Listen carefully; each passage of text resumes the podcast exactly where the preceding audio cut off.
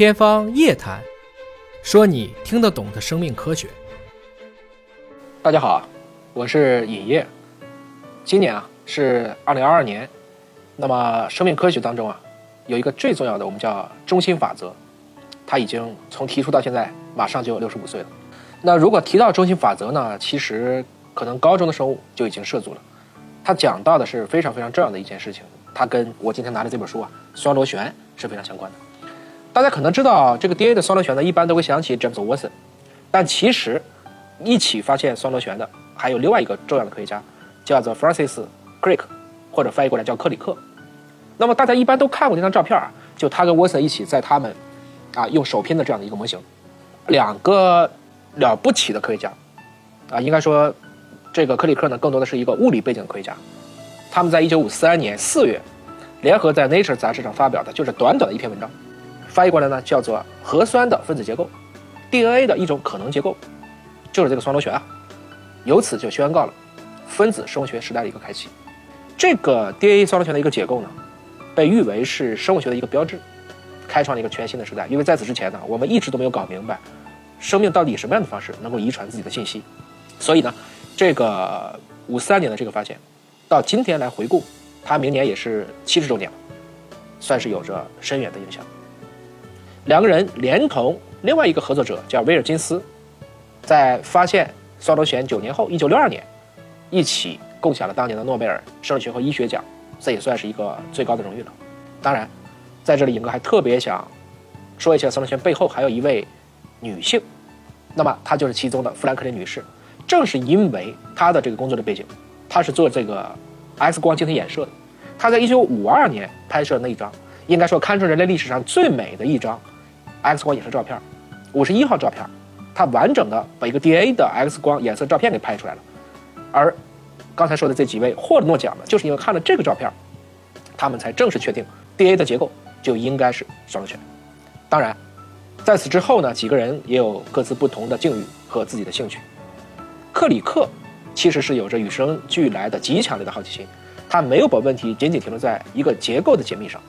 而是不断的在科学的探索之路上。继续的去奋勇向前，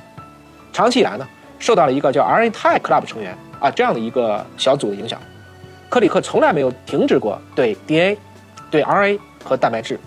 之间的一个信息流关系传递的一个思考。这个 RNA Club 大家有机会可以看啊，它里面的应该说大咖云集，包括 C.D. Brenner，包括 Watson，包括最早提出遗传密码子模型的乔治加莫等这些。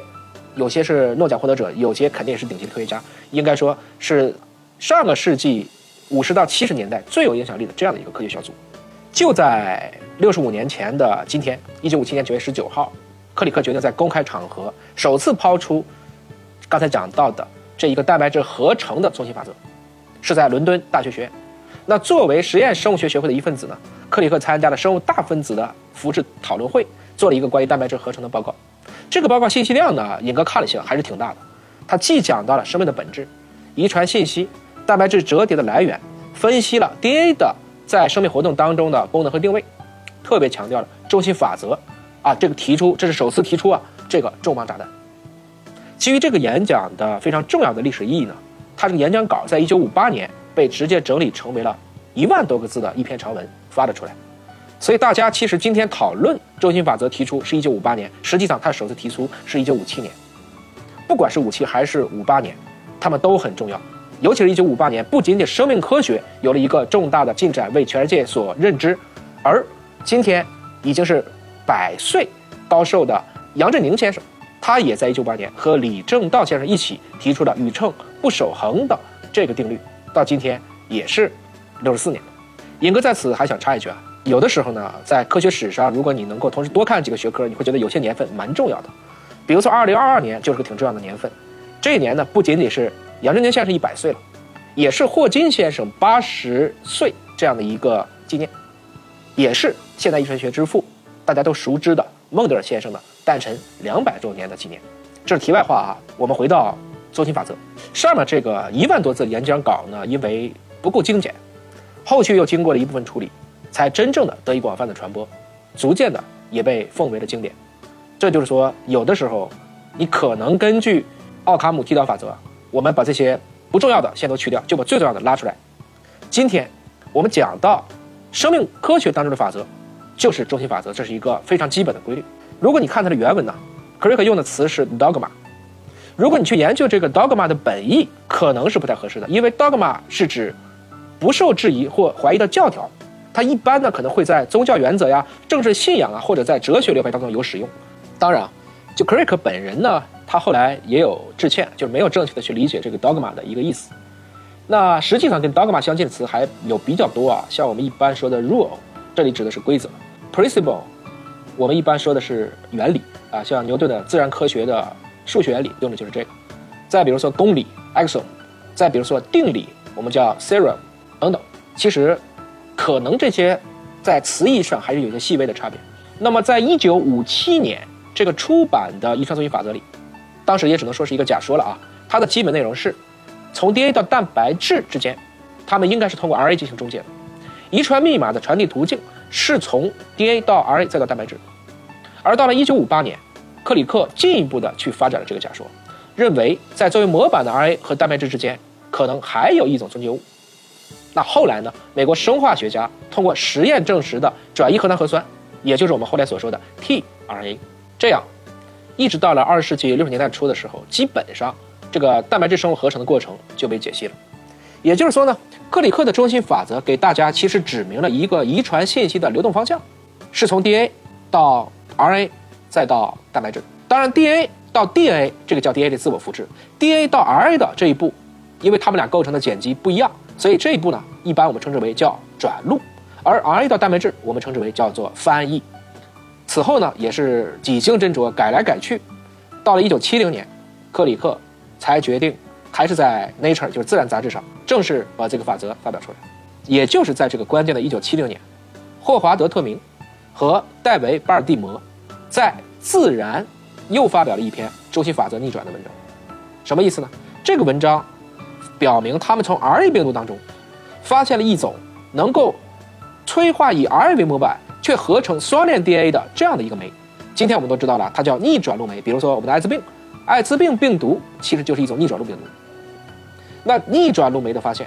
使得首次有证据表明，信息不仅仅只能从 DNA 流向 RNA，还可以反向从 RNA 流向 DNA。这也是对中心法则的一个有益的补充，或者说它的发现再次发展了中心法则。所以此后中心法则又加了一条：对于 RNA 病毒，它们一部分存在 RNA 到 RNA，所谓 RNA 的自我复制，而 RNA 病毒当中的逆转录病毒。则存在着从 RNA 到 DNA 的逆转录的一个过程，中心法则得到了进一步的完善。当然，既然你叫法则，而法则又这么少，它的发展之路并非坦途，自始到终也有不断的证据去补充。特别是生命科学当中唯一不例外的就是例外。那中心法则遭遇过的一次很重要的危机，就来源于软病毒。一九八二年呢，科学家成功分离了一种病原，命名为克雅氏病原体。也就是一种软病毒，那么他的这科学家呢叫施坦利·布鲁西纳，他发现了一种能自我复制和传播疾病的软病毒。这个病毒很有意思啊，它完全没有 DNA 或 RNA，仅仅是一种由错误构象的蛋白质构成的。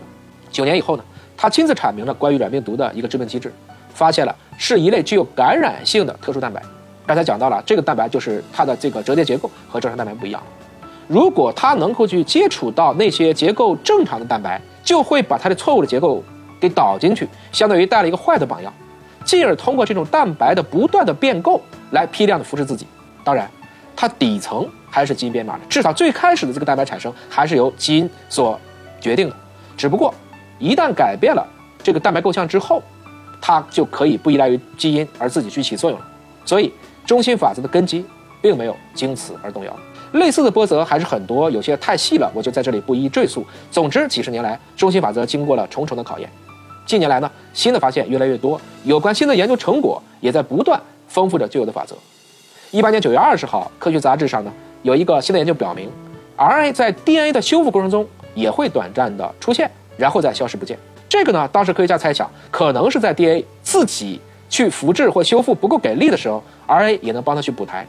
而去年。二零二一年的六月十一号，美国托马斯杰斐逊大学和南加州大学的研究人员在科学进展当中首次发现了哺乳动物细胞内的逆转录酶的存在证据，也就是人类的 DNA 聚合酶 Theta 那它能够高效的将 RNA 信息传递给 DNA，这也就意味着可能人类的细胞当中就存在着从 R A 到 D A 遗传信息的一种逆向的流动。这个研究呢，你仔细想一下，还是蛮有意思的，甚至细思极恐啊。但同时也指出了这样的一种机制，可能会是一个颇有希望的抗癌药物的靶点。同样的呢，这个研究结果还给广泛接种的 mRNA 疫苗提出了一个挑战，就是它会不会在这样一个机制作用下又被逆转了为 DNA 呢？也就是打了疫苗以后，疫苗会不会再写入你的体细胞的基因内？